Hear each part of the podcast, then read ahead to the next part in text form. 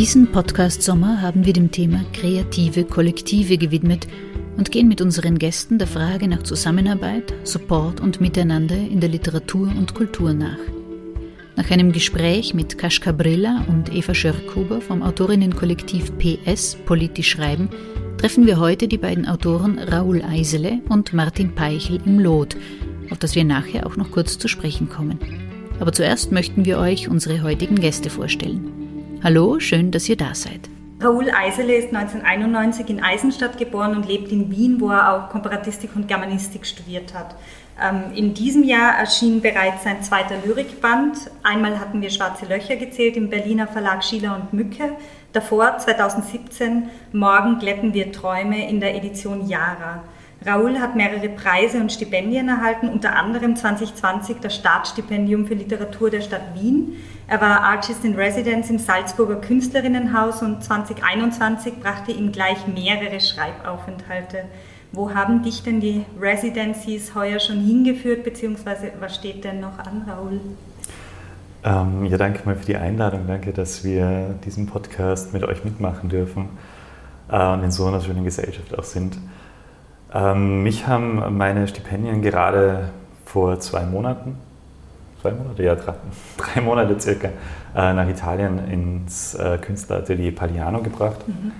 und wird mich dann ab Herbst nach Stuttgart ins Schriftstellerhaus bringen. Okay.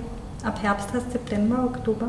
Genau, also ich bin zuerst noch beim Lurger und Losner Festival in äh, Vorarlberg und fahre dann anschließend ab dem 11. September mhm. nach Stuttgart. Das sind aber harte Monate für mich. für mich auch. Wegen seiner Abwesenheit. Ja, genau. Mhm. Musst alles alleine schupfen dann. Naja, genau. du hast neben deiner Lyrik, Raoul, äh, auch an Theater- und Hörspielproduktionen ähm, mitgearbeitet. Im Juni wurde dein Jugendstück in einem Land ohne im WUK äh, uraufgeführt. Magst du uns kurz was dazu erzählen? Ja, das, das ähm, genau. Es kam im Juni, äh, wurde das Stück aufgeführt mhm. mit Jugendlichen. Wir haben das mit Jugendlichen erarbeitet. Im Grunde geht es um Politik, äh, um äh, Frage nach äh, Abgeschottetheit, nach Vereinsamung, irgendwo auch ein bisschen äh, angelehnt an Corona. Corona mhm. selbst kommt natürlich nie vor, aber ist natürlich einfach aufgrund der Situation auch geschuldet gewesen. Und es war aber sehr, sehr schön, mit äh, meiner Jugendgruppe das auch zu erarbeiten, weil da auch immer wieder neue Ideen von ihnen kamen. Und ja, ich bin sehr froh, dass wir das machen konnten. Martin Beichel ist 1983 im Waldviertel geboren. Heute lebt und schreibt er in Wien. Für sein literarisches Schaffen hat er unter anderem den Limburg-Preis 2019 den Alpha-Literaturpreis sowie das Hans-Weigel-Stipendium erhalten. Und das Wiener Literaturstipendium habe ich vergessen. Ich muss da gleich korrigieren. Alpha war, Alpha war nur auf der Shortlist. Den kann ich mir nicht, Kannst du nicht zu gut uh. schreiben. Geht sich nicht aus. Was aber hoffentlich schon stimmt, am 13. September erscheint dein aktuelles Buch Gespenster zählen. Nach dem Roman Wie man Dinge repariert und dem Band in einer komplizierten Beziehung mit Österreich ist es schon dein drittes Buch. Nachdem unser Gespräch ziemlich genau einen Monat vor dem Erscheinungstermin stattfindet, die kurze Frage, worauf können wir uns freuen? Ja, es passt auch zum Thema dieser Podcast-Reihe oder mhm. zu dem Schwerpunkt zum aktuellen, weil es eine Zusammenarbeit war mit einem sehr lieben Freund von mir, dem Matthias Leitwinker, der die Fotos gemacht hat für das Buch. Also es ist eine Mischung aus Fotografien und ähm, ich habe mit Texten auf diese Fotografien reagiert, geantwortet drauf und entstanden ist eine Fototext-Collage, wo in knapp 70 Kurztexten äh, so puzzleartig eine längere Geschichte erzählt wird. Ähm, genau, und die Frage halt so ist, ähm, was, was zählt man eigentlich, wenn man Gespenster zählt? Mhm. Ähm, von wie vielen Gespenstern ist man umgeben und wo tauchen die auf, wann tauchen die auf? Äh, die Antwort ist ja immer zu den unpassendsten Zeitpunkten. Mhm. Jetzt einmal zu euch beiden. Wie habt ihr euch eigentlich kennengelernt und wie ist dieses Kollektiv, euer Kollektiv entstanden? Diese Geschichte teilen, glaube ich, nicht nur wir sozusagen. Es gibt in ja. Wien äh, ein Lokal, das gerade am Anfang, wenn man anfängt zum Schreiben und irgendwie so in der Wiener Literaturszene die ersten Schritte macht, ganz wichtig ist, das ist das, äh, das, ist das Café Anno ähm, die dort auch eine Leserei haben. Da gibt es am Donnerstag meistens Dialektlesungen, am Sonntag haben sie die andere Literaturreihe. Literaturmagazin-Präsentationen, das Dumm mhm. äh, von Wolfgang Kühn und Markus Köhle und das Undradisien, das Anno, äh, die Anno-Zeitschrift, die werden dort präsentiert. Und im Zuge von so einer Magazinpräsentation, von so einem Anno-Literatursonntag, äh, sind Raul und ich das erste Mal ins Gespräch gekommen. Mhm. Wir haben gestern erst ein bisschen so versucht, wieder zu rekonstruieren. Wahrscheinlich haben wir beide aus den Magazinen gelesen. Mhm. Und ich weiß nur, dass ich im Anschluss einfach ähm, dich angesprochen habe. Da haben wir ja. gesagt, irgendwie auf seine Gedichte sehr stark reagiert. Mhm. Ähm, und das habe ich zum Ausdruck gebracht einerseits. Und habe damals schon meine Leserei im Dezentral angefangen gehabt zu, zu planen und wollte dann den Raul da dabei haben. Mhm. Mhm. Wie war dein erster Eindruck? Also äh, äh ist das ähnlich? Oder? Äh, also wie Martin gesagt hat schon, wir haben gestern äh, bei Mondmeer und Marguerite, wir hatten gestern eine Veranstaltung, ja. auch immer wieder versucht zu rekonstruieren, wie wir uns kennengelernt haben. Und eben sind wir auf diesen äh, Anno Literatursonntag gekommen. Und ich weiß auch noch, er hat mich eben angesprochen. Und es war, es war irgendwie, ja, einfach ein sehr, sehr schönes erstes Begegnen miteinander. Und äh, seitdem hat sich eine Freundschaft entwickelt, mhm. Nicht nur freundschaftlich ist, sondern eben auch äh, in gemeinsamen Arbeiten äh, erweitert und ausgeartet ist. Und ich bin sehr, sehr froh, dass du mich damals auch gefragt hast, dann auch wegen dezentral, wegen deiner Leserei in einer komplizierten Beziehung mit Österreich. Und äh, ja, irgendwie ist es äh, von einem Projekt ins nächste gegangen. Mhm. Es, es, wir haben sehr, sehr schnell gemerkt, dass wir gut gemeinsam auf der Bühne funktionieren, äh, auch textlich teilweise sehr gut miteinander funktionieren und ja. ja. Und die Freundschaft, die dabei entstanden ist, macht das alles halt leichter. Mhm. Auf eine gewisse Art und Weise. Dass mhm. man auch genauso über andere Sachen gut reden kann oder man einfach gemeinsam ein Bier trinkt und dann ganz einen entspannten Abend hat, sozusagen. Mhm. Dass es diese beiden Ebenen gibt und in der, in der Mischung, in der Kombination passieren dann einfach schöne Sachen. Mhm. Ich glaube, we can relate, oder? Voll gut. Äh, ein gemeinsames Projekt habt ihr gerade schon erwähnt, nämlich die Lesereihe Mondmeer und Marguerite, die ihr letztes Jahr gegründet habt, glaube ich. Äh, wie kam euch denn die Idee dazu? Wie ist das entstanden?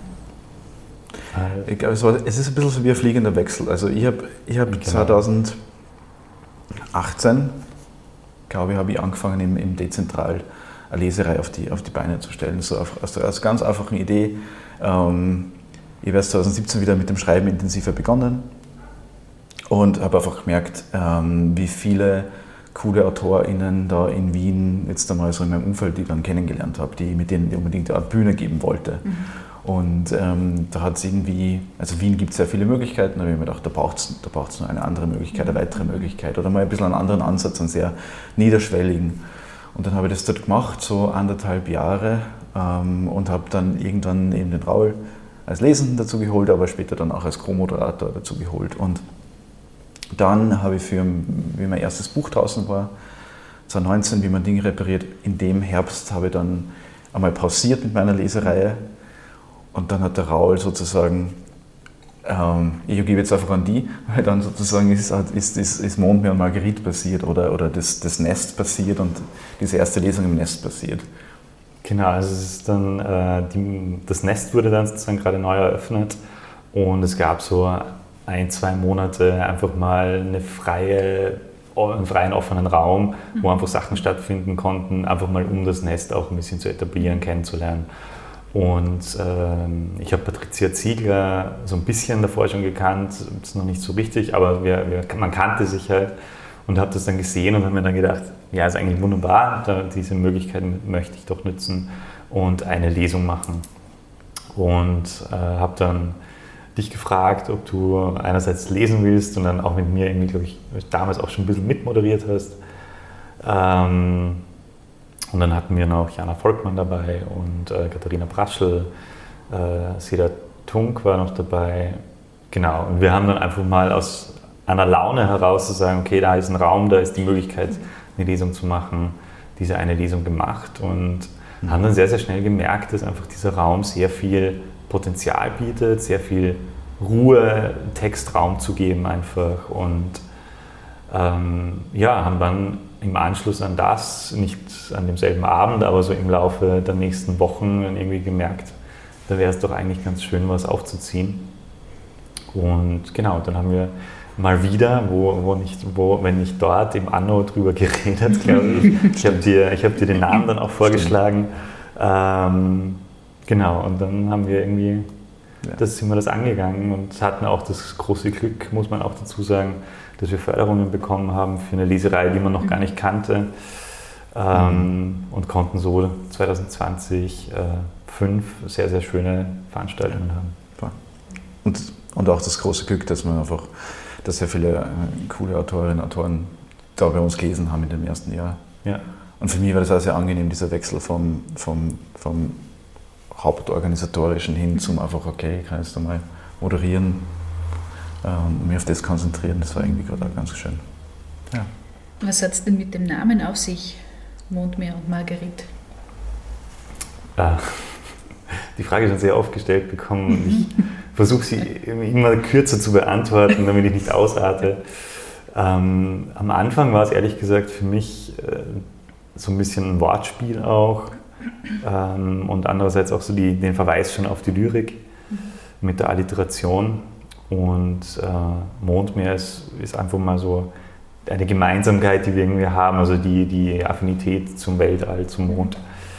Und ähm, Mondmeere sind sozusagen einfach die Vertiefungen im Mond. Das heißt, wenn wir jetzt von der Erde auf den Mond schauen, sind es immer diese dunklen Flecken. Und das war für mich dann irgendwie so der, der Gedanke, etwas aufdecken zu wollen. Also Literatur, die noch nicht so sichtbar ist, gerade in der Lyrik, äh, einfach eine Bühne zu geben. Mhm. Und äh, Marguerite dann mehr äh, im Sinne von, dass wir weibliche Literatur auch einfach fördern wollten, also einfach Autorinnen eine Bühne geben wollten. Und so hatten wir, glaube ich, dann, ich weiß es gar nicht, 70 zu 30 Prozent oder sowas im ersten Jahr, wenn nicht sogar 80, 20 oder ja. sowas. Mhm. Ihr legt den Schwerpunkt äh, in eurer Le Lesereihe auf äh, Lyrik. Warum das eigentlich und ähm, wie sehr achtet ihr bei der Auswahl darauf, dass es auch tatsächlich Lyrik bleibt? Ähm, ich glaube, es war anfänglich einfach der Gedanke da, Lyrik, weil es für mich einfach ein, wichtiger, ein wichtiges Genre ist, eine Gattung, die nicht so viel Bühne bekommt. Mhm. Gleichzeitig ist Martin und ich jetzt kein Gattungsverfechter und ich glaube, wir gehen da sehr gerne auch drüber raus. Im Grunde ist es einfach uns wichtig, dass es eine poetische Sprache ist, in was für einer Art und mhm. Weise auch immer, ob es jetzt ein Roman ist, der in einer sehr poetischen Weise geschrieben ist, ob es eine Performance, szenische Lesung, also wir hatten dann ja sehr mhm. viel Unterschiedliches auch dabei und äh, haben uns dann ja auch den, Spe äh, den, Spezialtermin im Oktober herausgenommen, wo wir gesagt haben, wir wollen einfach eine weitere Lesereihe oder einen Lesekreis äh, mit den gläsernen Texten auch einfach mal vorstellen, was gibt es noch alles in Wien, mhm. abseits von Lesereien wie im Anno oder die sehr ernsten Scherze oder was auch immer. Also gibt es ja sehr, sehr viel.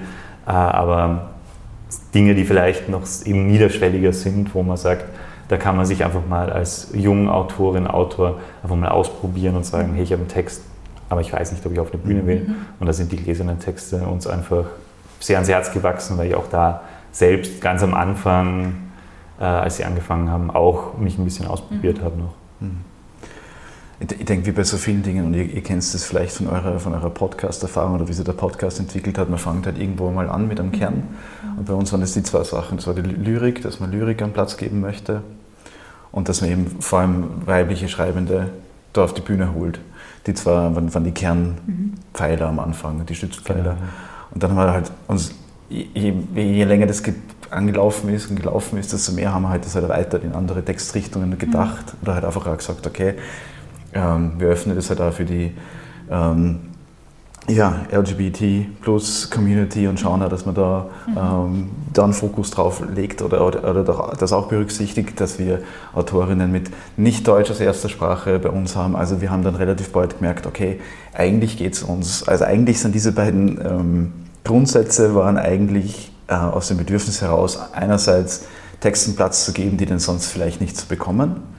Und das haben wir dann halt ausgeweitet auch auf die Schreibenden. Mhm und ich glaube, dem Ganzen liegt ein ganz großer Inklusivitätsgedanke und ein ganz großes Inklusivitätsbedürfnis einfach zugrunde. Mhm. Dass dort diese Texte einen Platz finden, dass dort diese Schreiben Platz finden, Publikum, dass sich das Publikum wohlfühlt dass da mhm. eben jeder, da kann man einfach hinkommen und da gibt's keine, es gibt keine Eintrittspreise, es gibt bei uns nicht einmal fixe Getränkepreise, es ist freie Spende. Also wenn man mal an einem Abend nicht so viel Geld ausgeben kann, möchte, dann ist es so wie so ein dritter Ort sein, wo man halt einfach sein kann und äh, mitnimmt, was man möchte. Ähm, trotzdem steht ja an irgendeinem Punkt doch die Auswahl oder ihr müsst euch irgendwie dafür entscheiden, wer bei euch liest. Ist es sehr proaktiv? Geht ihr da auf Lesende zu? Ähm, oder ist es auch so, dass man sich bei euch meldet und ganz einfach sagt, hey, ich habe da einen Text, ich würde den gerne aufführen und dann vielleicht auch nur die Frage, wer hat denn alles schon bei euch gelesen? Mhm.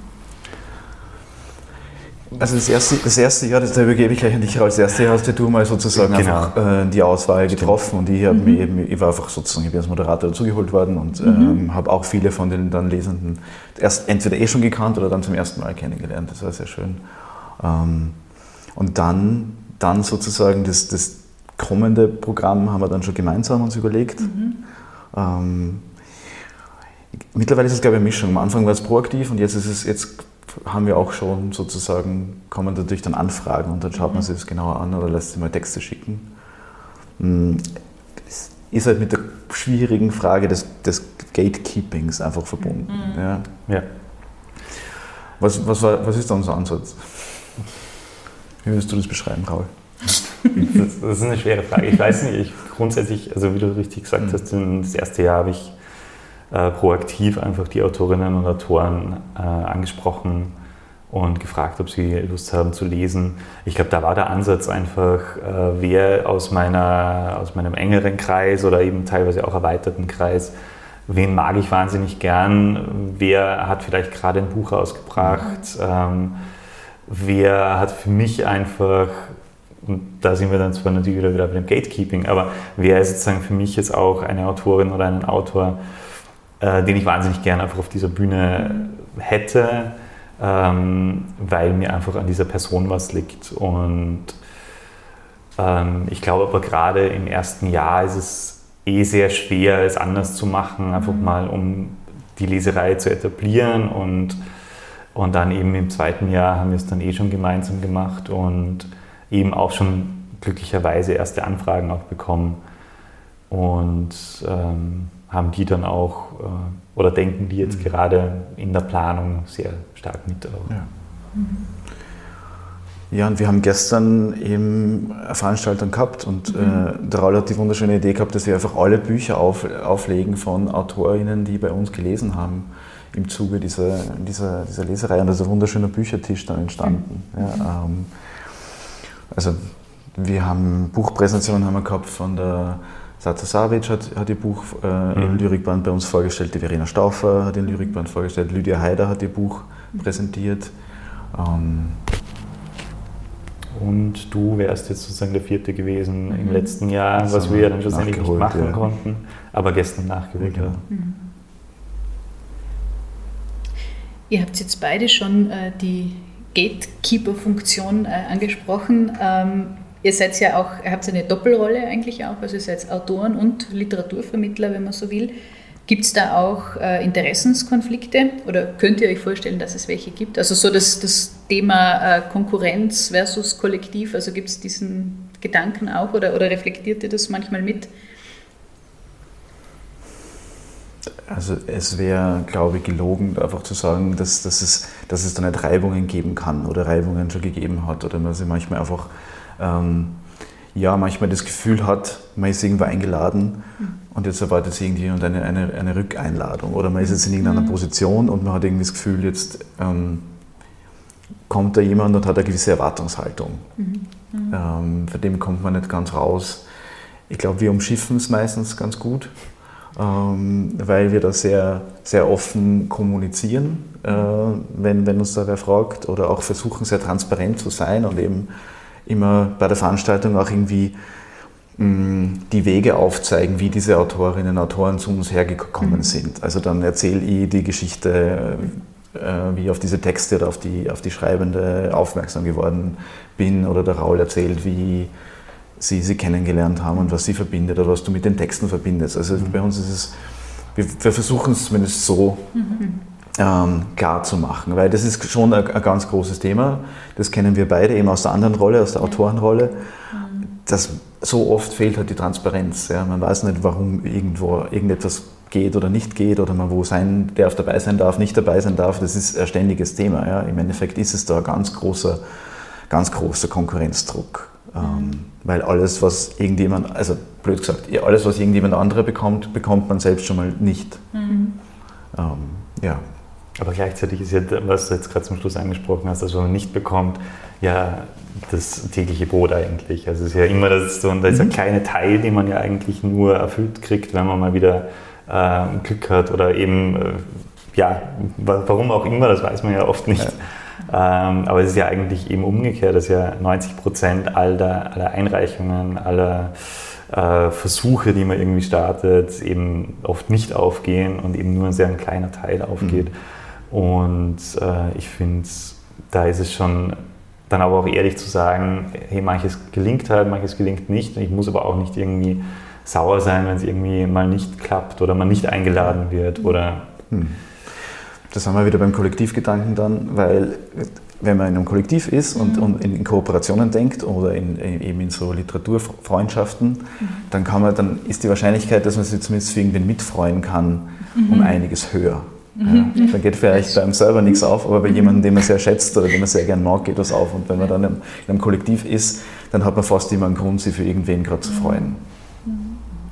Naja, was ja auf jeden Fall auf, aufgegangen ist, ist es Lot, oder? Wir sitzen da heute äh, in der Absberggasse im 10. Bezirk zusammen und das Lot ist ein Produktions- und Veranstaltungsraum und begreift sich, so steht es zumindest auf der Webseite, äh, als Hafen- und Anlegestelle für freie kreative KünstlerInnen und TheoretikerInnen aller Sparten und Disziplinen. Verwaltet wird der Raum von einem Kulturverein, dem Echolot, äh, in dessen Leitungsteam äh, du bist, Raoul. Kannst du uns kurz erzählen, was ihr genau macht und wie es zu Echolot bzw. zum Lot gekommen ist? Ja, sehr gerne. Also es ist so gewesen, dass äh, Hans-Christian Hasselmann, ein, ein Teil des Leitungsteams, die Option hatte, diesen Raum äh, für Kunst und Kultur zu eröffnen und hat sich aufgrund dessen ein Team zusammengestellt, äh, das aus eben sechs Disziplinen kommt, das eben ein transdisziplinäres oder interdisziplinäres, ähm, eine interdisziplinäre Gruppe zusammenkommt, die sich in jeglicher Form ergänzen, inspirieren, Neues schaffen kann. Und da haben wir eben von bildender Kunst über Musik, über äh, Journalismus äh, bis hin eben äh, zu Theater, Schauspiel und Literatur alles dabei und versuchen das auch abzudecken. Ähm, und wollen eben, wie es auch schon in unserer Beschreibung drin steht, äh, ein Hafen sein, wo man mhm. sich einfach ausprobieren kann äh, von jungen Künstlern, die einfach keinen Raum bekommen, weil sie vielleicht noch nicht ähm, etabliert genug sind ähm, oder eben keine Förderungen haben und äh, wir daher den Raum teilweise zum Strompreis hergeben können. Im besten Fall, das ist ja alles noch im Aufbau, ähm, bis hin eben zu etablierten Gruppen, wo wir sagen, okay, ihr sucht gerade irgendwie einen Veranstaltungsort, äh, könnt ihr das gerne haben, so auch eine Durchmischung zu schaffen. Und aber auch nicht jetzt in den Kunstdisziplinen allein zu bleiben, sondern eben auch äh, in die Theorie, in die Wissenschaft hineinzugehen und auch zu sagen, das ist genauso ein Teil, der Kunst wahnsinnig inspirieren kann und umgekehrt auch. Und äh, wir wollen einfach, ja, ich glaube, diese Anlage, äh, diese Anlage, Anlage, Anlage ach, ich kriege das Wort nicht raus, äh, einfach dieser Hafen sein, äh, der sich äh, aber nicht nur im, im Kunstbereich äh, etablieren möchte, sondern eben genauso auch die Umgebung, gerade den 10. Bezirk, einfach hier mit einfließen lassen möchte und auch davon lernen mag, weil man ist ja dann immer sehr schnell in einer Bubble und ich glaube, das ist so auch der Hauptgrund gewesen, warum wir gesagt haben, transdisziplinär. Wenn man in der Literatur ist, ähm, dann kennt man zwar innerhalb der Literatur sehr, sehr viele, wenn man sich da mal ein wenig äh, hineingearbeitet hat, aber dann oft überhaupt niemanden aus der Musik oder überhaupt niemanden aus der Wissenschaft oder aus dem Theater oder Tanz. Und dann ist es jetzt plötzlich einfach so, man wird konfrontiert damit und kann wahnsinnig viel lernen. Und ich habe das selbst bei mir immer wieder gemerkt, wenn ich am Theater gearbeitet habe, wie viel Inspiration und neue Wege es mir gezeigt hat, auch für die Literatur und dann nicht nur in dieser Lyrikbubble zu bleiben, sondern darüber hinaus zu gehen. Und genauso auch wie in der, in der Musik und ähm, im Performance-Bereich. Und ich glaube, es gibt ja jeder, jede Art von Kunst inspiriert und, und kann was Neues schaffen. Wir haben gestern auch wieder bei dir geredet, dass ja auch Musik bei dir in deinen Büchern eine große Rolle spielt. Also man sieht ja, wie die Disziplinen gut miteinander verfließen, ineinander fließen können. Und ich glaube, das war einfach so der Hauptgedanke zu sagen, wie kann man etwas Neues schaffen, ohne jetzt in seinem kleinen Kretzel irgendwie zu bleiben. Ihr arbeitet ja beide in verschiedenen Disziplinen. Also bei dir ist es, wir haben vorhin kurz schon darüber geredet, auch das Theater. Ähm, glaubst du, dass es Disziplinen gibt, die sich eher für kollektives äh, Arbeiten eignen? Also ist es im Bereich der Dramatik zum Beispiel einfacher miteinander zu arbeiten als im Bereich der Lyrik, würde ich mir jetzt einmal vorstellen. Oder ich weiß nicht, könntest du dir vorstellen, bei einem Gedicht einen Co-Autor oder eine Co-Autorin zu haben oder bei einem Stück? Also wie ist das, wie sind die Kollektive so in den verschiedenen Disziplinen verankert oder wie können sie sich verankern? Ja, ich glaube schon, dass es im Theater ein bisschen leichter ist, weil es vielleicht immer schon so angelegt war, jetzt vielleicht nicht im Schreiben, aber du hast eine Aufführungssituation, du hast einen Text, du hast Musik, du hast Bühnenbild. Also mhm. da, da, gehen schon so viele Disziplinen und Sparten miteinander einher, dass, sie, dass es vielleicht leichter denkbar ist zu sagen, wenn ich jetzt einen äh, Theatertext schreibe, dass ich dann auch vielleicht schon Dinge mitdenke oder halt mich abspreche mit anderen. Aber ich glaube nicht, dass es nicht in der Lyrik genauso funktioniert. Also ich glaube, du hattest mal ein Projekt mit... Ich habe ein Lyrikprojekt gehabt mit äh, zwei Autorinnen, mit der Isabella Feimer, mit der Jana mhm. Volkmann, wo wir so im Dreierrad mhm. Gedichte geschrieben haben mhm. und einmal so das über längere Zeit ausprobiert haben. Mm, ich denke, in der Literatur gibt es diesen ganz komischen Trend, genauso wie, wie, wie ich ein bisschen so genreskeptisch bin, bin ich ja, mhm. was einige Buch, Buchmarkt sozusagen ähm, ja, Standards angeht, ein bisschen skeptisch sozusagen. Äh, Bücher zum Beispiel, wo nicht nur ein Name draufsteht, sondern zwei Namen draufstehen, verkaufen sich schlechter aus irgendeinem unerfindlichen mhm. Grund. Ähm, das bei Büchern halt, da steht halt dann der Autor drauf, die Übersetzerin, ähm, ich kann mich noch an die, an die Folge mit der Marsha David mhm. erinnern, die ich sehr gern gehört habe bei euch. Äh, Übersetzerin sozusagen steht dann vielleicht irgendwo ganz klar drinnen, obwohl es, obwohl es eigentlich eine kollektive Leistung ist von Autor im Original und Übersetzer, Übersetzerin. Ähm, und ich habe mir jetzt gerade wieder gedacht, bei meinem Buch, ähm, da haben jetzt gerade so viele Leute da irgendwie beigesteuert. Ja, es war jetzt nicht nur die Fotografien von Matthias, von Matthias Ledwinker, sondern auch die, die Senta Wagner, die es lektoriert hat, mhm. ähm, die Steffi Jaksch von, von Creme Schere vom Verlag, die auch nochmal drüber liest und nochmal sagt, was mhm. sie denkt. Ähm, die, die Sheila, die das jetzt im Endeffekt grafisch umgesetzt hat und gestaltet hat, im Endeffekt alle diese Namen stehen eh dann irgendwo, mhm. aber da ist schon ein kollektives Produkt rausgekommen. Ähm, was voll schön ist, weil Schreiben ja manchmal eher sehr einsamer Prozess sein kann. Oder Einsamkeit in der Einsamkeit mhm. fast schon. Und dann umso schöner, wenn man dann gemeinsam was, ja. Ich meine, was wir gerne gemeinsam schreiben, sind Projektanträge. das, sind kollektive Leistung. Das sind der Raul und Lisa sehr eingespielt. Stimmt. Das ist nicht mein Lieblingsgenre, aber ja, zu, zu zweit ist es ein bisschen erträglicher. Voll, aber ja, die Sichtbarmachung von genau diesen kollektiven Leistungen ist halt was, was in der Literatur sehr, sehr mhm. untergeht. Oder man widmet dem oft einmal die letzten paar Seiten äh, in einem Buch drinnen. Ja. Das ist halt sehr. Ja, da hängt man auch immer sehr diesem Genie-Mythos nach. Genau, der Autor, die Autorin so als Genie. Mhm. Aber da passiert selten etwas ganz, ganz, ganz alleine. Mhm. Ja, ich glaube so gut wie nie. Ja. Also geht ja gar nicht. Ja. Ähm, Raoul, in dem Jahr ist auf jeden Fall dein Gedichtband, äh, einmal hatten wir Schwarze Löcher gezählt, erschienen. Die großen Themen darin sind, wenn ich das so sagen kann, erinnern, vergessen, verdrängen, aber auch das ganz Alltägliche, äh, sehr poetisiert. Äh, würdest du dem zustimmen oder was würdest du hinzufügen und über welchen Zeitraum hinweg sind die Gedichte darin eigentlich entstanden?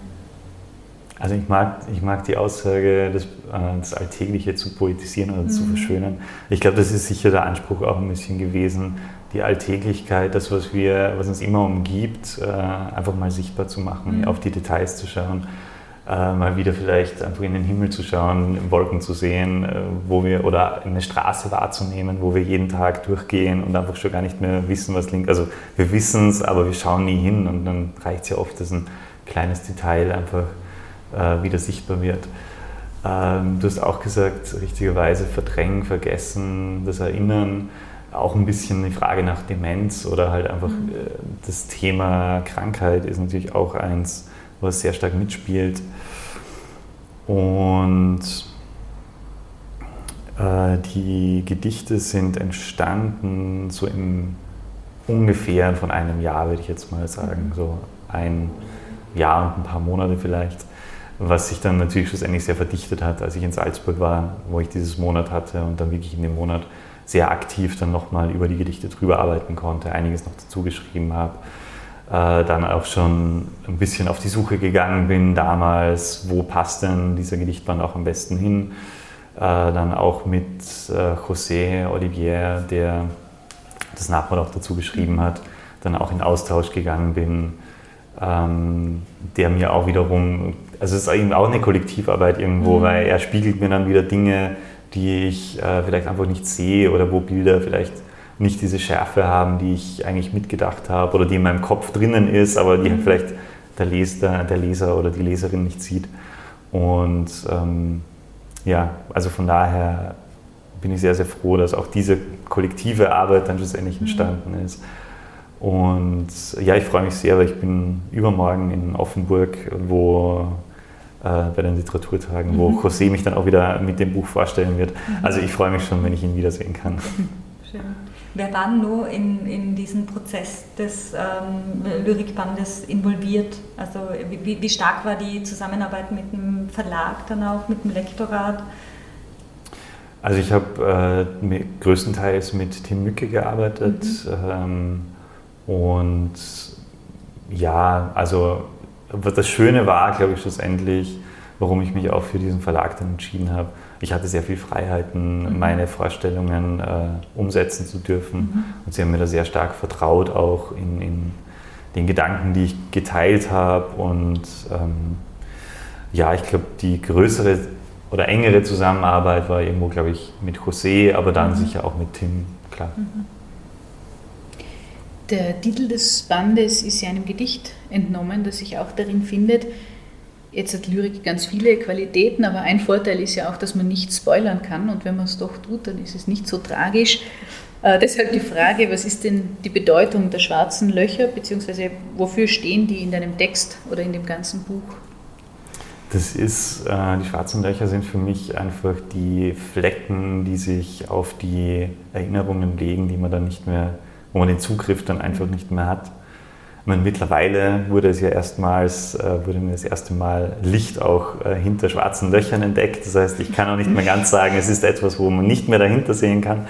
Aber das ist vielleicht ja auch ganz schön, dass es doch ähm, etwas gibt, äh, selbst bei den Sachen, wo man sich ziemlich sicher war, dass kein, also dass die Verdichtung so eng ist, dass es eigentlich keinen dahinter gibt. Äh, und jetzt aber doch wieder was durchgescheint hat. Und spricht vielleicht genau für das, was, was ich bei den Gedichten auch wollte. Verdichtung, mhm. aber trotzdem etwas, was, was sehr stark bleibt und wo man vielleicht auch noch mal ein bisschen mehr drin graben möchte. Mhm. Kannst du dir eigentlich vorstellen, auch mal Prosa zu schreiben, ins andere Genre zu wechseln oder ähm, ist das eher nichts? Es kommt, also Prosa, ja, ich schreibe ja auch Prosa ja. zum Teil, also Kurzgeschichten. Ähm, und ich, ja, ich bin da, glaube ich, einfach kein Gattungsverfechter. Es ist, mhm. man, wird, man sagt mir auch oft nach, meine Gedichte sind Prosa-Miniaturen mhm. äh, oder lyrische Prosa, prosaische Lyrik. Also es ist so, ich glaube, ich versuche es eh immer schon so ein bisschen, die Gattungsgrenzen ein bisschen zu dehnen einfach. Und ähm, ich glaube zwar jetzt in meinem nächsten Projekt, das ich gerade arbeite, gehe ich ein bisschen mehr ins Erzählerische rein, aber ich glaube, das Poetische werde ich nie hundertprozentig ablegen ist gut so. also Entschuldigung. Nein, finde ich schön, dass dazu gestimmt wird. Jetzt haben wir schon ein bisschen über dein letztes Buch äh, geredet, das 2020 erschienen ist, in einer komplizierten Beziehung mit Österreich. Das ist ein, weiß ich nicht, kann man so sagen, Potpourri aus Geschichten, Bierdeckel, äh, Poemen. Da sollten vielleicht noch die Bierdeckel kurz äh, erklären, oder? Mhm. Weil das mhm. ist so auch, äh, also ich habe jetzt im, im, in Vorgesprächen äh, mit Freunden irgendwie erklärt, wen wir treffen und so. Und das, das ist der mit den Bierdeckeln. das war dann irgendwie so das äh, Charakteristikum. Was hat es denn mit den Bierdeckeln auf sich? Ja, die Bierdeckel haben, also die begleiten mich schon länger. Ich glaube, seit 2015 oder so äh, ist diese Idee zum ersten Mal irgendwie so entstanden. Ähm, was ich daran spannend finde, sozusagen, ist, ist, ist, ein Medium zu nehmen wie äh, ein Bierdeckel und den dann halt mit Text zu versehen. Ähm, das hat mehrere Vorteile. Erstens, ich muss verdichten, da haben wir ja mhm. gerade drüber gesprochen. Äh, also dieses, dieses lyrische Verdichten, das, diese Verknappung, da ist nicht so viel Platz. Ja. Äh, mittlerweile habe ich mich auf Vierzeiler verständigt mit mir selber, weil das geht sich mhm. gut aus, das hat eine gute Größe. und in vier Zeilen muss dann irgendwie alles gesagt sein. Das, das ist spannend. Und das Zweite, was mich daran sehr gereizt hat, eine Zeit lang, war dieses, ähm, was ich mit dem Bierdeckel dann machen kann. Mhm. Ja, ich kann die in ein Lokal mitnehmen, reinstecken zu den anderen Bierdeckeln und, und sozusagen für irgendjemanden hinterlassen. Mhm. Ähm, ich kann die sozusagen im öffentlichen Raum irgendwie platzieren.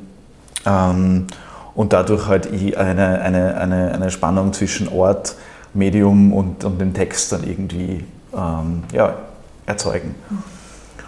Genau, so ich angefangen und dann hat sie dann irgendwie auch noch als, als Thema aufgedrängt, okay, jetzt ist jetzt ein Bierdeckel, jetzt ist eine kurze Form, äh, dann habe ich mich da noch mit so, dann habe ich die auch, auch sehr bewusst als Kippbilder angelegt, die, die man entweder, die man oft komisch lesen kann, aber vielleicht auch tragisch, die man irgendwie romantisch, aber auch extrem toxisch lesen kann. Das, das war mir ganz wichtig, dass die halt in diesen vier Zeilen auch noch so einen Kippeffekt drinnen haben. Mhm. Genau, und es war einfach, wie ich noch kein Buch gehabt habe, diese ersten paar Jahre war das schön, bei Lesungen äh, zumindest Bierdeckel verteilen mhm. zu können oder irgendwem schenken zu können. Mhm. Ja. Und es bringt ja ein ganzes Lebensgefühl mit, oder? So ein Bierdeckel, das hat ja, also das ist ja an und für sich schon, oder? Ja. Äh, äh, ein, ganzes, ein ganzer Schwall an Erinnerungen oft einmal oder, oder, oder an ja, äh, Erfahrung. Mhm. Und das dann nur mit, mit äh, Lyrik ähm, zu verfeinern, ja. ist natürlich so. Ja. ja. Also die Anna Stiegler, mit, die gestern bei uns gelesen mhm. hat, ähm, die ja ganz, ganz, ganz tolle Gedichte schreibt, ähm, die schickt mir regelmäßige Updates. Die die hat mehrere so Bierdeckel von mir und von einem Bierdeckel schickt sie mir die Updates, wenn sie wieder mal irgendwas drüber geschüttet hat oder einen, neuen Fleck bekommen hat. Also der, hat, der lebt jetzt einfach sozusagen und, und, und, und kriegt immer neue, neue ähm, so wie ein Palimpsest, der ja, kriegt immer ja, Schichten ja, drauf. Und der Text ist schon nicht mehr, nicht mehr der leserlichste, mhm. aber es ist ein sehr schönes, sehr schön. Ja. Und mhm. ich freue mich jetzt mal, wenn ich irgendwo in eine Wohnung reinkomme und, und gar mhm. ganz vergessen habe, dass die Person irgendwann auf einer Lesung war und da steht jetzt irgendwo Bierdeckel herum. Mhm. Ja. Aber jetzt bin, ich mal, also jetzt bin ich mal fertig. Also mhm. ähm, mit dem Buch habe ich ja die Bierdeckel für mich mal so abgeschlossen äh, als, als Medium. Das habe ich für mich jetzt einmal ausgereizt. Ja. Ich weiß nicht, was passieren müsste, dass ich wieder zurückkomme, aber jetzt einmal fürs Erste ist es mhm. mit dem Buch gut verewigt. Da sind sie jetzt dokumentiert und gesammelt und mhm. ja. Ähm, wer ist denn an der Arbeit an diesem Buch beteiligt gewesen? Äh, vielleicht wer liest denn, also nicht am jetzigen, am Gespenst erzählen, sondern äh, in einer komplizierten Beziehung mit Österreich.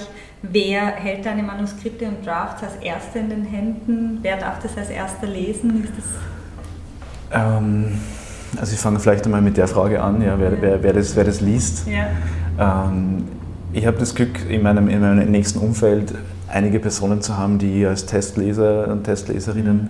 immer wieder gewinnen kann ähm, und denen ich einfach auch sehr gut vertrauen kann, weil da gehört immer sehr viel, sehr viel Vertrauen dazu, wenn man sowas aus der Hand mhm. gibt. Mhm. Äh, aber abgesehen von diesen sehr lieben und mir engen Menschen hat es auch äh, eine andere sehr liebe Person betreut. Das war die Tanja Reich von Grima Angerio damals noch. Die ist jetzt beim äh, Leikam Verlag. Und dieses Buch, also dieses äh, in einer komplizierten Beziehung mit Österreich äh, Buch ist, da ist, hat schon sehr viel damit zu tun, dass die Tanja einfach gefragt hat, äh, Martin, magst du nicht ein Buch machen? Ich finde diese Bierdeckel gut, ähm, was du schreibst, lass uns ein Buch machen aus dem. Und dann haben wir mhm. halt einfach mal uns zusammengesetzt und Ideen ähm, ja, mhm. entworfen gemeinsam, wie das ausschauen könnte. Und ähm, die endgültige Form hat es dann bekommen, wie so viele Dinge beim Arbeiten dran. Und vom ursprünglichen Konzept ist vielleicht nur mehr ein gewisser Prozentsatz übrig geblieben. Ähm, ja, aber es war auf jeden Fall sehr, ein sehr schönes, auch hin und her mit der Tanja, ihr die Texte schicken und von ihr irgendwie so mhm. Rückmeldung einholen. Und am Schluss ist eben so eine Art Episodenroman mit mhm. wiederkehrenden Figuren und alles halt mhm. vor der Kulisse Österreich rausgekommen. Mhm. Wenn die Folge erscheint, ähm, wird dein neues Buch Gespensterzählen bereits im Handel erhältlich sein. Ähm, ich kann mich daran erinnern, äh, das letzte, der, der, vorletzte Bierdeckel in deinem äh, in einer komplizierten äh, Beziehung mit Österreich, da stand oben, wir bleiben zurück als Gespenster, als Scherenschnitt. Wie sehr knüpft ein aktuelles Buch an, äh, in einer Komple ich glaube, eh, du hast eh schon erklärt, aber wo, worauf dürfen wir uns freuen, wenn wir dann das neue Buch haben? Wie, wie sehr schließt es ja. an? Was ist neu, was ja. ist anders? Was also das Anknüpfen war, war, gestern auch schon ein Thema, ja. äh, haben wir gestern schon darüber gesprochen. Das ist mir ganz wichtig, dass diese Bücher, ähm, also ich habe irgendwie Spaß dran oder ich habe Freude dran, wenn ich diese Bücher miteinander verknüpfe. Also mhm. wie man Dinge repariert, davon habe ich Sachen weitergenommen ins nächste Buch mhm. und wieder und jetzt im aktuellen, im dritten Buch, in dem Gespensterzählen-Buch, werden wieder Sachen von wie man Dinge repariert drinnen ja. sind und, und es werden Figuren wieder auftauchen, die man kennt aus, aus dem letzten Buch. Mhm. Ähm, ich glaube, es ist ein anderer Ton dieses Mal. Ähm, es ist dadurch, dass die Texte kürzer sind, hat es nochmal noch mal mehr Verdichtung gebraucht. Äh, geht sicher, wenn wir, wenn wir wieder in der Genre-Debatte drin sind, geht sicher punktuell mehr ins Lyrische. Mhm. Also mehr als, als bisher. Ich habe das ja schon immer ganz gern gemacht, so Ausflüge oder so Abzweigungen dorthin. Mhm. Und ja, dadurch, also ich kann einerseits etwas fortführen, was, was ich eh schon sehr gern gemacht habe, also Kurzprosa und Kurztexte und das Fragmentarische, wo man halt äh, auch sehr viel dem Leser, der Leserin übergibt mhm. und sagt, da, da sind jetzt diese 70 Texte, mhm. viel Spaß beim Zusammenbasteln. Ähm, und diesmal gibt es sogar auch irgendwie so indirekt die, die Aufforderung, man könnte das auch einmal probieren, von hinten nach vorne zu lesen mhm. und zu schauen, ob das, ob das dann anders wirkt. Mhm. Wie ist die Zusammenarbeit mit Matthias Ledwinka ähm, entstanden? Er hat, wenn ich das jetzt richtig rausgehört habe, die Bilder dazu. Genau, er hat fotografiert. Okay. Matthias und ich, wir kennen uns ewig. Okay. Also ich glaube seit der Volksschule und seit dem Gymnasium sind wir irgendwie so beste Freunde. Und ähm, habe mir da sozusagen ein bisschen so einen, einen, einen, kleinen Traum erfüllt. Irgendwann halt mit, also wir haben früher alle möglichen Sachen schon gemeinsam mhm. gemacht, irgendwann mal gemeinsam Musik gemacht oder andere gemeinsame Projekte. Und jetzt irgendwie ein gemeinsames Buch zu haben, ist halt irgendwie ein sehr schöner Gedanke. Ähm, ja, ich habe beschrieben, was, was ich gern sozusagen hätte. Also mhm. ich, hab, ich, wollte sozusagen in den Fotos, in den Texten einfangen, Abwesenheit. Wir sind einmal von einem, von einem sehr abstrakten Thema Abwesenheit ausgegangen. Äh, nicht diese typischen Lost Places, mhm. äh, wo schon alles unbewohnt ist, sondern ich wollte zeigen, Orte, wo Menschen Spuren hinterlassen haben und jederzeit wieder auftauchen könnten, aber jetzt gerade nicht drauf sind. Mhm. Also auf den Fotos sind keine Menschen zu sehen, das sind alles irgendwie Orte und Landschaften und Stimmungen. Ich würde es eigentlich als, als sehr atmosphärische und sehr stimmungsvolle Fotos beschreiben. Und ich habe halt dann versucht, von diesem Impuls ausgehend mhm. darauf zu reagieren ähm, und so, so wenig offensichtlich wie möglich dann halt einmal drauf loszuschreiben und dann dass der, dass der Berührungspunkt dann einfach jetzt, wenn man das Buch aufschlägt, das wird so im Querformat sein, dann hat man links die Fotografie und kommt rechts zum Text mhm. und dann kann man da halt so hin und her mhm.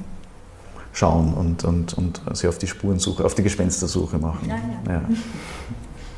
Freuen wir uns schon drauf, mhm. ja, auf jeden Fall.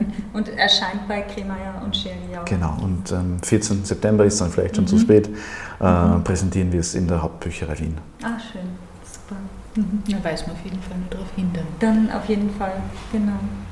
Okay, wir haben uns jetzt noch ähm, inspirieren lassen von einem Bierdeckel. Hier endet der Text, hier beginnt das Verhör. Wir haben zehn kurze Fragen zusammengeschrieben, äh, von denen wir euch jetzt abwechselnd fünf äh, stellen werden und bei denen wir euch um sehr rasche und knappe Antworten bitten. Ähm, Raoul, Kaffeehaus oder Beißel? Kaffeehaus. 16er Blech oder gemischter Satz? Ach, das ist beides nicht so gut. Eisenstadt oder Wien? Wien. Tastatur oder Kugelschreiber? Tastatur. Favoriten oder Neubau? Neubau. Ja, Neubau. Schreibtisch oder Bühne? Ich stelle einen Schreibtisch auf die Bühne. äh, welches Buch liegt gerade bei dir in der Wohnung rum, auf dem Schreibtisch, äh, am Nachtkastel? Ähm, eigentlich gerade in einer komplizierten Beziehung mit Österreich, weil wir es gestern hatten, also sozusagen ein, ein müssen, mhm. drittes, viertes Mal gelesen, gefühlt schon irgendwie. Welches Musikalbum hörst du dir zurzeit gerne an? ich habe jetzt wieder sehr viel Sarah Bernhardt gehört. Äh, die, also die haben so eine Ohrwurmqualität, das ist unglaublich. Und das war gestern zum dritten Mal oder zum vierten Mal mit denen gemeinsam gelesen. Und das ist immer so voll der Genuss. Ja. Ja. Raoul, wie schön ist das Vergessen? Es ist, ja, also das, ich, ich weiß, auf welches Gedichtsgrad von ja. mir hinweist, aber ähm, ja, es, es, ist, es hat äh, was tragisch Schönes. Mhm. Und warum würde Martha doch gerne auf ein Date mit dir gehen? Mit mir? Mhm. Ja, weiß nicht, um, um sicherzustellen, dass es im nächsten Buch nicht wieder vorkommt. ähm, herzlichen Dank für dieses Gespräch. Ja, danke euch. Es war sehr, sehr, sehr schön. Dankeschön. Kann ich mir nur zurückgeben. Danke euch. Dankeschön. Herzlichen Dank, dass ihr auch heute wieder dabei wart. Wenn ihr mehr von unserer Arbeit erfahren wollt, dann folgt uns doch am besten über Facebook oder Twitter. Auf Steady kann man übrigens mit kleinen und großen Beträgen dazu beitragen, dass wir unseren Podcast auch weiterhin anbieten können.